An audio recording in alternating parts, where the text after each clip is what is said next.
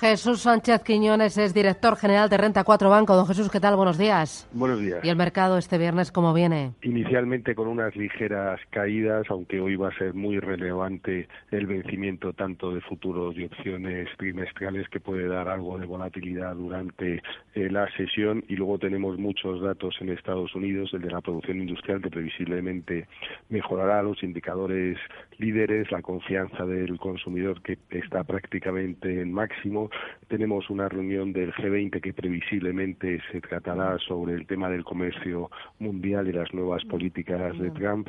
Eh, va a haber también la, reunión que se aplazó entre Alemania y Estados Unidos, entre Trump eh, y Merkel, y vamos a tener la revisión del rating de Portugal por parte de Standard Poor's, aunque no se espera que haya una bajada. Eh, ¿Cree que el rebote puede continuar, que hay fundamentos y gasolina suficiente para seguir escalando posiciones? El mercado está descontando de forma muy anticipada las medidas que se puedan tomar en Estados Unidos y quizás eh, este año pueda ser el, reverso del año anterior, el cual empezó muy mal y luego hubo una recuperación. Ahora hemos empezado de forma muy eufórica, pero sería normal que en un momento determinado el mercado respirara y hubiera alguna caída, aunque no fuera muy profunda. Por tanto, desde los niveles actuales de máximos eh, de renta 4 recomendamos prudencia. ¿Y qué recomienda respecto al sector bancario? Porque está, está como una moto.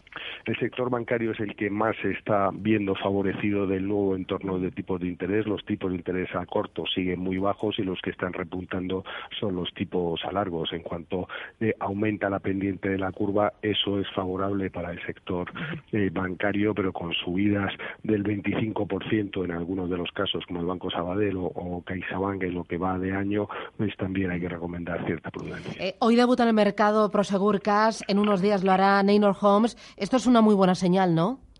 sin ninguna duda, porque el hecho de que sean colocaciones en gran parte institucionales y en gran parte institucionales extranjeros, y en el caso de Prosegur Cash, eh, con prácticamente tres veces la demanda la de, sobre demanda respecto a la colocación y principalmente inversores extranjeros es una señal que la bolsa española vuelve a estar en el foco de los inversores internacionales. Muy bien, Jesús Sánchez Quiñones de Renta 4 Banco, gracias, buen negocio, adiós. Gracias, buenos días.